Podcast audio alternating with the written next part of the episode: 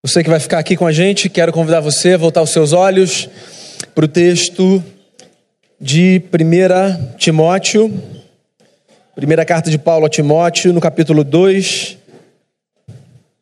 Primeira carta de Paulo a Timóteo, capítulo 2. Eu vou ler aqui do verso 1 até o verso 7. E o texto diz assim: Antes de tudo, pois, Exorto que se use a prática de súplicas, orações, intercessões, ações de graça em favor de todos os homens, em favor dos reis e de todos os que se acham investidos de autoridade, para que vivamos vida tranquila e mansa, com toda piedade e respeito. Isto é bom e aceitável diante de Deus, nosso Salvador, o qual deseja que todos os homens sejam salvos e cheguem ao pleno conhecimento da verdade. Porquanto há um só Deus e um só mediador entre Deus e os homens, Cristo Jesus, homem, o qual a si mesmo se deu em resgate por todos, testemunho que se deve prestar em tempos oportunos. Para isto fui designado pregador e apóstolo, afirmo a verdade, não minto, mestre dos gentios na fé e na verdade. Esse é o texto da nossa reflexão, queria fazer mais uma oração e a gente começa então a meditar. Senhor, obrigado por estar de volta aqui nessa igreja da qual faço parte família da fé. Obrigado pela oportunidade que a gente tem de celebrar a fé, de viver o amor de Cristo, de crescer no meio dos desafios da vida, buscando a luz do Evangelho de Jesus para iluminar a nossa jornada. Que essa experiência agora de meditação na tua palavra seja mais uma experiência de crescimento para a nossa vida. Que seja enriquecedora, que seja transformadora e que ela proporcione aos nossos corações é a possibilidade de sermos mais parecidos com Jesus. Peço que o Senhor nos abençoe a todos, a quem fale, a quem ouve, e que esse momento seja então um momento especial na tua presença. Mais uma vez eu peço perdão pelos nossos pecados e rogo que a tua graça opere nas nossas vidas, em nome de Jesus. Amém. Queria começar fazendo uma afirmação com a qual eu não sei se você concorda, opinião minha. Me parece cada vez mais difícil sustentar algumas afirmações de fé cristãs no mundo como o nosso. A nossa sociedade não é uma sociedade muito fácil para receber algumas afirmações que são feitas a partir da visão cristã de mundo. E aqui eu me refiro não as afirmações que eu chamaria de inclusivas da nossa fé, que são, por exemplo, as afirmações da graça, é, do perdão, da misericórdia. Essas afirmações são afirmações facilmente recebidas pela nossa sociedade, porque são belas, porque são fáceis de serem digeridas. Existem outras afirmações da nossa fé que eu chamaria de afirmações exclusivas que essas sim são afirmações difíceis de serem sustentadas num tempo como o nosso. E eu me refiro, por exemplo, à afirmação de que nós cremos na existência de um único Deus. Ou a afirmação de que nós cremos na redenção através de Jesus Cristo somente. Falas desse tipo, num tempo como o nosso, são falas muito difíceis de serem sustentadas. Eu estou fazendo esse preâmbulo porque eu quero começar hoje e seguir nos próximos domingos, no mês de agosto, uma série de reflexões a partir desse tema, o Evangelho em uma sociedade pluralista. Esse tema, na verdade, é o título de uma obra que eu recomendo você a ler, uma das obras mais importantes, na minha opinião, traduzidas nos últimos anos para o português uma obra no campo da teologia de um autor chamado Leslie Newbegin. A obra se chama O Evangelho em uma Sociedade Pluralista. E essa obra fala dos desafios da afirmação da fé cristã num tempo como o nosso. E eu acho que é oportuno a gente refletir sobre isso. É. Às vezes eu fico com a sensação de que cristãos se sentem muito acuados, como se estivessem transgredindo alguma coisa, simplesmente por fazerem algumas das afirmações que fazem.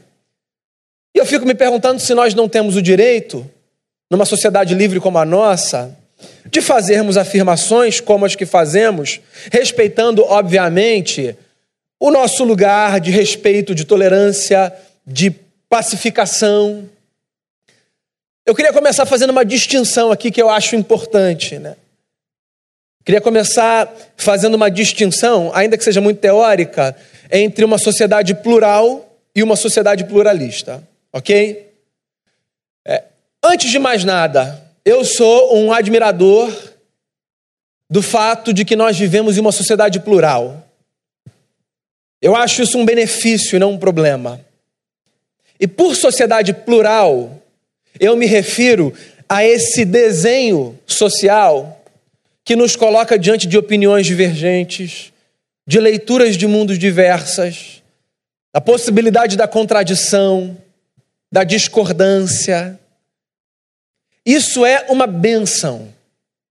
A gente poder viver num espaço de terra onde as pessoas têm o direito de discordarem umas das outras é um privilégio que muita gente não consegue dimensionar simplesmente porque desfruta desse privilégio desde que se entende como gente. Se você já viveu em algum pedaço desse mundo onde as relações são regidas por regimes totalitários, por ditaduras, ou numa época como tal, você vai entender do que eu estou falando. Se você já leu sobre isso, obviamente também. A liberdade que a gente tem de dizer eu discordo, eu penso diferente, o meu olhar é outro. Isso é uma benção. Uma benção divina, eu diria. Nós, inclusive, cristãos protestantes, nascemos desse espírito. É. Nós nascemos a partir desse espírito de diálogo, de divergência, de discordância, de gente caminhando para o lado, de gente caminhando para outro. A nossa história, a história da reforma protestante, é resultado do esforço não apenas de um homem, mas também de um homem que se levanta no meio de um sistema e diz assim: Eu não concordo com essa leitura, eu não concordo com essa prática. Então, vivermos em uma sociedade plural é um grande benefício. É bom que você possa torcer para o time que você torce, eu possa torcer para o time que eu torço. E que você tenha o, a leitura política ideológica que você tiver e que o outro tenha que ele tiver. E que você goste de um tipo de música e o outro de outro. E por aí vai. A isso eu chamo sociedade plural. Isso é uma maravilha. Às vezes eu me espanto com algumas pautas evangélicas. Eu tenho falado bastante sobre isso. Que procuram transformar a sociedade numa sociedade homogênea. Na base da força, na base da lei, na base da imposição. Esse negócio é muito doido. Imagina se alguém um dia entrasse na sua casa e dissesse: a partir de agora você precisa pensar assim. E você perguntasse: mas por quê?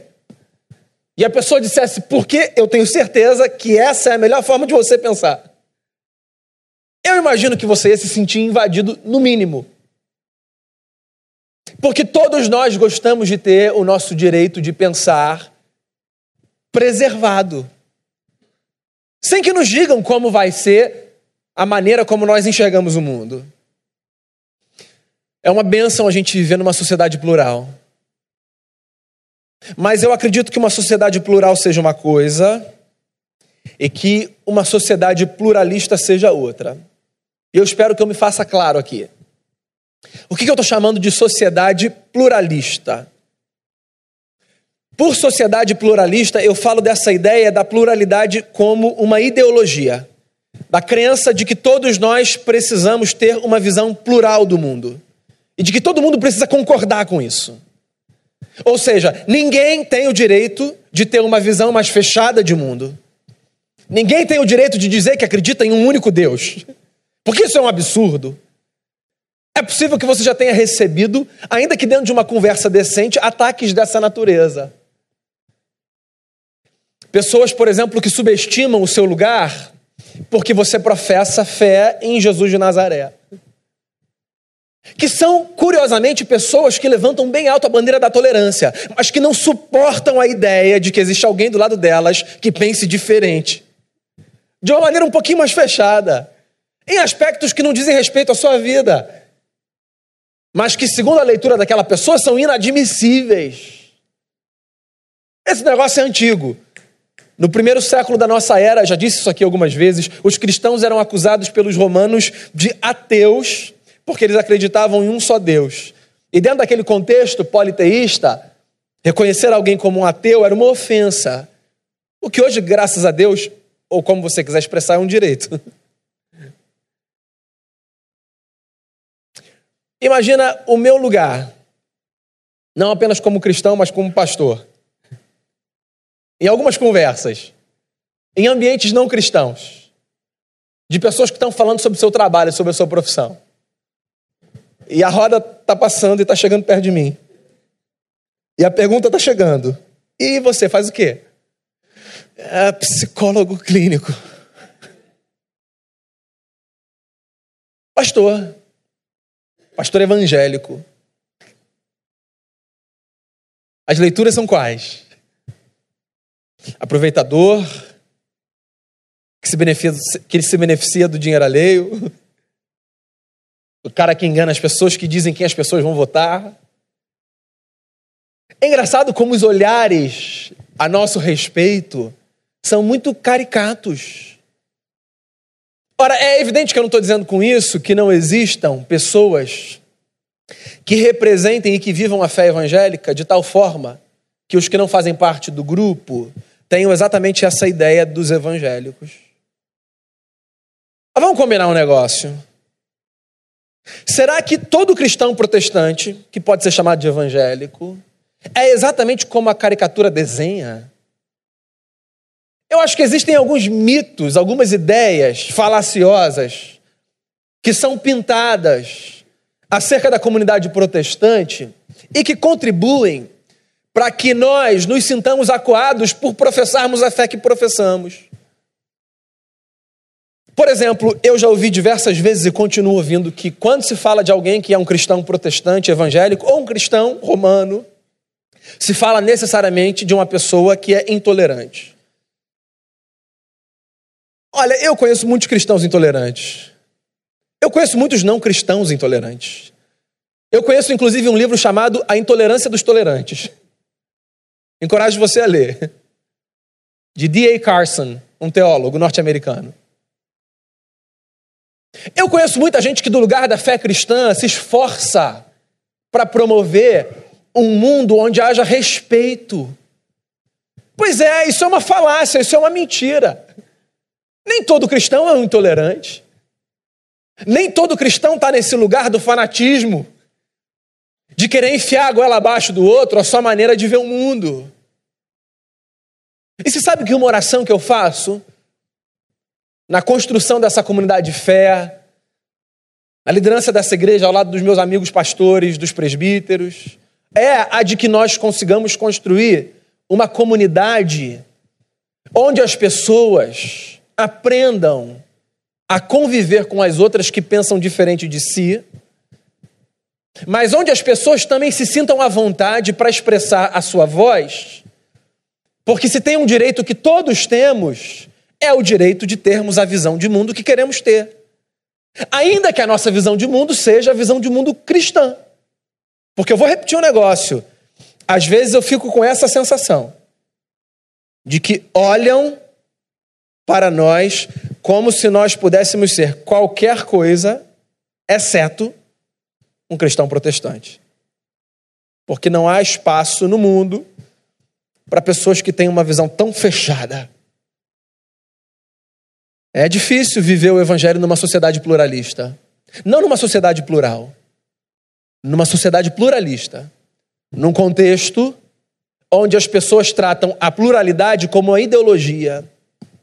E dizem assim: você só vai ser respeitado se você enxergar o mundo da mesma maneira como eu enxergo. Eu fico me perguntando, diante de um texto como que eu li, e diante desse cenário que eu apresento, como é que a gente pode viver de tal forma que a gente consiga exercer a nossa fé com firmeza, com liberdade, e sem nos sentirmos acuados, ao mesmo tempo que respeitando e contribuindo para que as pessoas que pensam diferente de nós continuem a ter o direito de pensarem diferente de nós. Como é que a gente pode fazer para que a nossa experiência com a fé cristã seja uma experiência validada como legítima, porque esse lugar é um lugar que a gente pode ocupar, mas que, no que depender de, de nós, a gente contribua para que a leitura feita sobre o cristão no mundo seja um pouquinho menos caricata, um pouquinho diferente. Já aconteceu com você? De alguém, depois de um tempo de convívio, descobrir que você era um cristão e falar assim: nossa, você é cristão? Eu nunca ia imaginar. Bem, é, esse discurso é meio perigoso, né? Porque pode ser. Um... Mas ele também pode ser um discurso interessante. Porque ele pode ser o discurso de quem diz assim: eu tinha uma ideia completamente diferente do que significaria ser um cristão. E eu acho que se tem um desafio que, que está diante de todos nós, é o desafio de vivermos a fé de tal forma que, ao mesmo tempo, a gente tenha a firmeza do compromisso com os valores do Evangelho de Jesus e a leveza de uma vida que faz com que as pessoas não se sintam constrangidas pela força a viverem o que a gente vive, porque a gente está tentando empurrar a goela abaixo, a melhor maneira de enxergar a vida, que é sempre a nossa, né? É sempre a nossa. Olha só, dizem que nós temos uma visão muito fechada de mundo e que nós acreditamos que o que nós acreditamos é a verdade. Mas deixa eu perguntar um negócio para você. Quem não acredita que o que acredita é a verdade? Ora, se eu não acredito que o que eu acredito é a verdade, eu vou deixar de acreditar no que eu acredito. Eu vou passar a acreditar em outra coisa que vai ser a verdade para mim. O lugar onde nós estamos sempre é o lugar onde nós fazemos a afirmação: isso é o certo. É por isso que nós sustentamos essa visão de mundo. Porque só um louco diria: essa visão de mundo é errada, mas é a minha. Paulo aqui está escrevendo para um pastor jovem, que no contexto de Paulo era um pastor na faixa dos 40 anos. Estou chegando lá. E ele escreve para um filho na fé, que ele tinha deixado numa igreja muito estratégica, numa península do império, que era a igreja em Éfeso. E ele orienta esse filho na fé sobre como conduzir a comunidade. E aí ele diz assim: Timóteo, Antes de tudo, a minha exortação é para que você use a prática de súplicas, orações, intercessões e ações de graças em favor de todos os homens, em favor dos reis e de todos os que se acham investidos de autoridade, para que vivamos vida tranquila e mansa, com toda piedade e respeito. Deixa eu parar aqui e fazer um parêntese. Geralmente, diante desse texto, sempre vem alguém com a brincadeira: ah, mas se Paulo vivesse no Brasil do século XXI, ele não ia mandar a gente orar pelas autoridades. Então, deixa eu falar um negócio para você. Paulo era um cristão que vivia no Império Romano no primeiro século. O que tem a certeza era muito pior do que viver no Brasil no século XXI. Paulo era o grande líder de uma comunidade que recebia todas as ofensas e todas as investidas de perseguição do império. E ainda assim, Paulo reconhecia o seu lugar como discípulo de Jesus de Nazaré, como lugar de alguém que olha para o outro, não no intuito de destruir e de amaldiçoar, mas no intuito de abençoar. E a nossa oração, por quem quer que seja, é uma forma de abençoarmos e não de amaldiçoarmos. Você não precisa necessariamente parar do lado de alguém e dizer: Posso orar por você aqui agora? Porque talvez, dependendo do contexto, isso seja muito invasivo. Mas você pode, do lugar onde você está, orar por quem quer que seja. Mesmo que a sua voz não seja escutada por qualquer outra pessoa. Porque quando nós oramos, nós não oramos ao próximo, nós oramos a Deus. E Paulo nos chama para um lugar cidadão, social, que nos faz acreditar no poder da oração como ferramenta de construção de relações abençoadoras e não amaldiçoadoras. Então eu queria fazer esse desafio para você.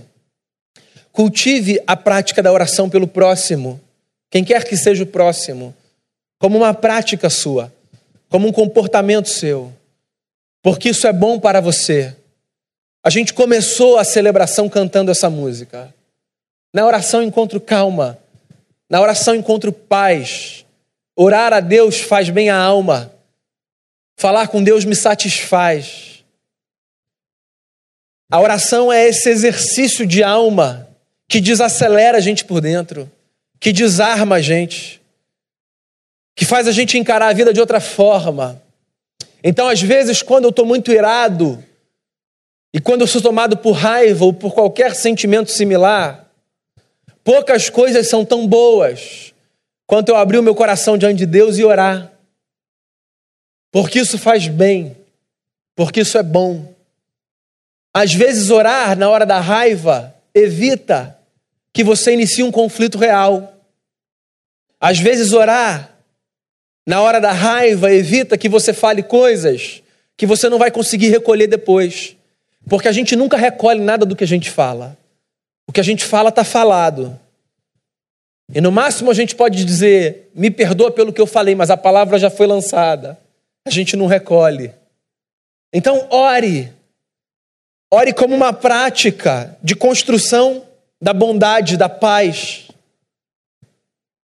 Paulo diz: ore.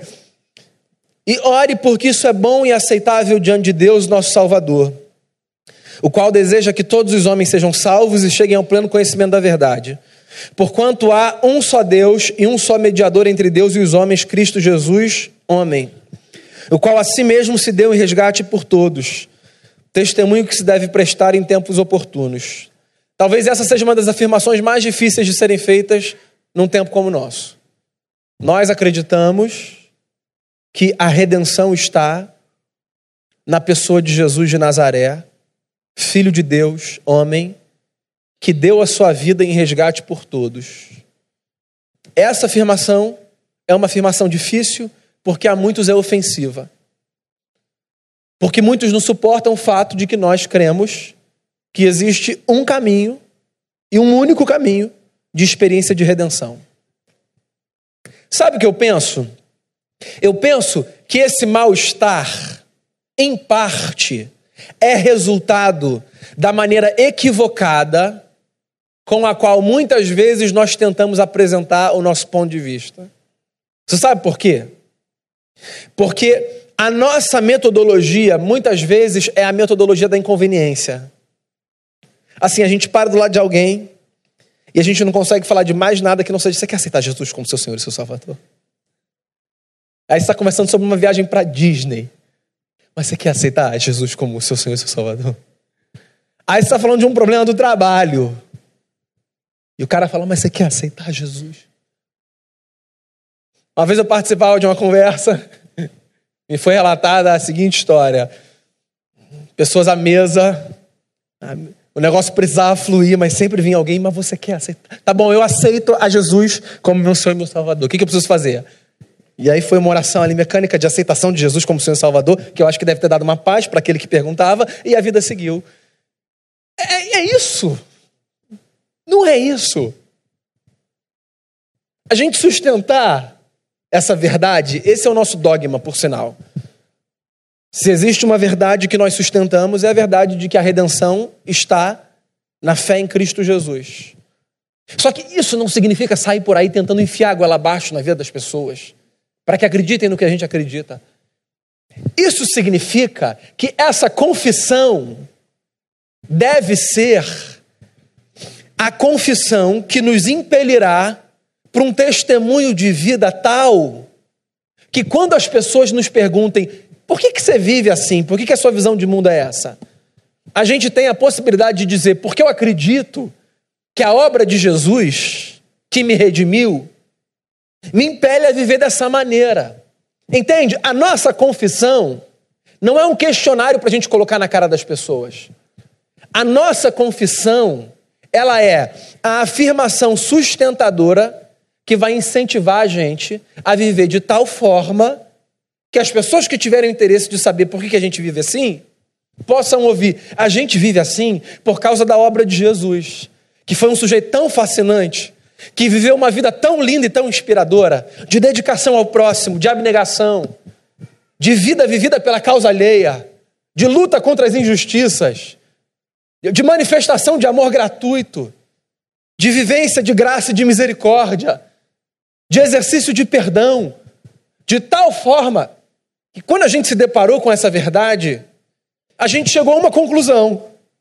Para a gente ter paz com Deus, a gente precisa olhar para essa experiência desse homem que nos redime e a gente precisa, a partir de então, viver dessa forma. Se você vai viver dessa forma ou não, essa é uma escolha sua, é departamento seu, porque a sociedade é plural. E você pode não querer viver assim, mas eu tenho o direito de querer viver como um seguidor de Jesus de Nazaré. Que não significa que eu vou sair por aí dizendo o tempo todo versos da Bíblia, como se esse fosse um exercício de proclamação necessariamente. Só significa que eu vou sair por aí vivendo, procurando aplicar os princípios do Evangelho de Jesus enquanto eu caminho, na maneira como eu trabalho, na maneira como eu vivo família, como eu exercito a minha cidadania, como eu exercito, exercito a minha cidadania, e por aí vai. Tem uma afirmação que você tem o direito de fazer. Você tem o direito de dizer que você crê em Jesus e em Jesus somente. E que ninguém te cerceie esse direito. Os nossos adolescentes nas escolas têm esse direito cerceado.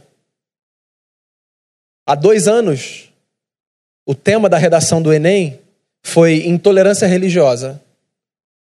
Eu tenho certeza, certeza absoluta, que ninguém se atreveu a escrever sobre a perseguição ideológica aos adolescentes nas escolas. Se você é pai de adolescente, você sabe do que eu estou falando que o seu filho não pode dizer que acredita em Jesus, porque isso vai colocar ele numa situação tão constrangedora, não apenas por parte dos colegas de classe, mas por parte de professores que ridicularizam adolescentes que dizem que creem em Jesus.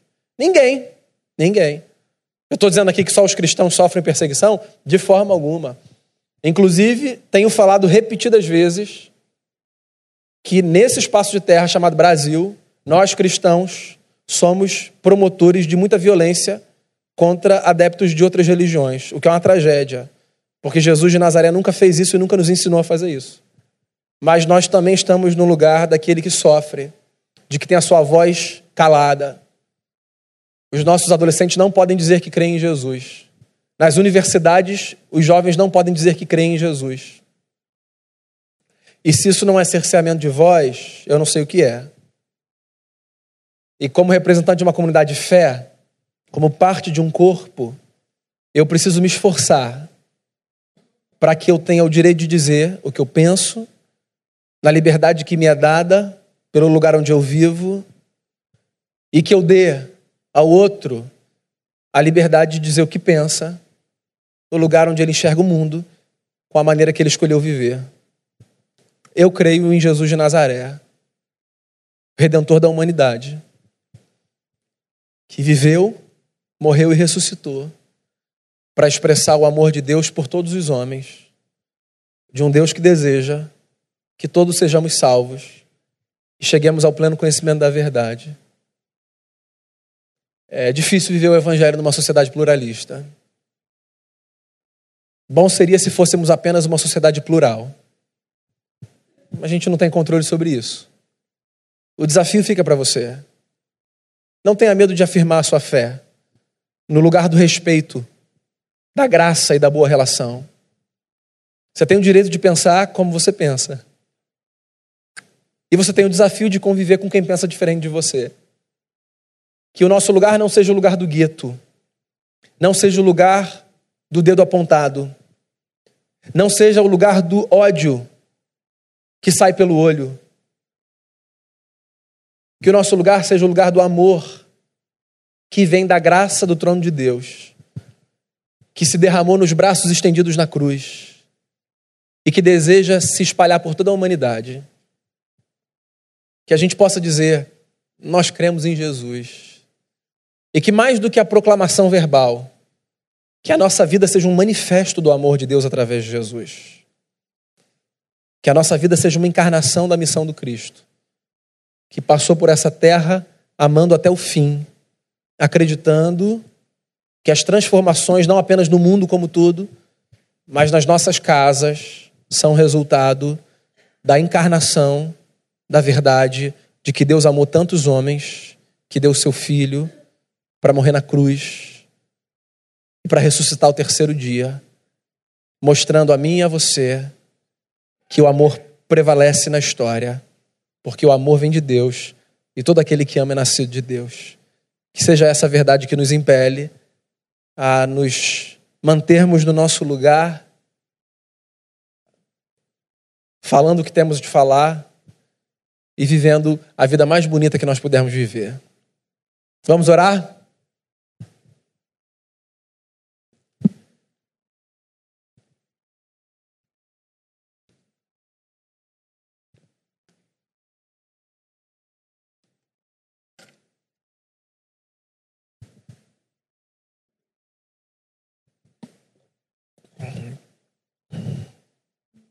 Em concordância com o texto, queria encorajar você a orar por quem quer que você queira orar nesse momento.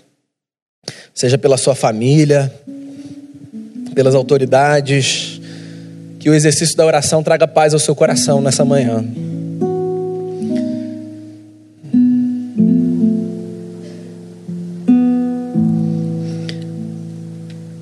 Deus é bom, se tem uma coisa que a gente quer expressar com a vida que a gente vive, é a bondade de Deus e o amor de Deus por todos os homens.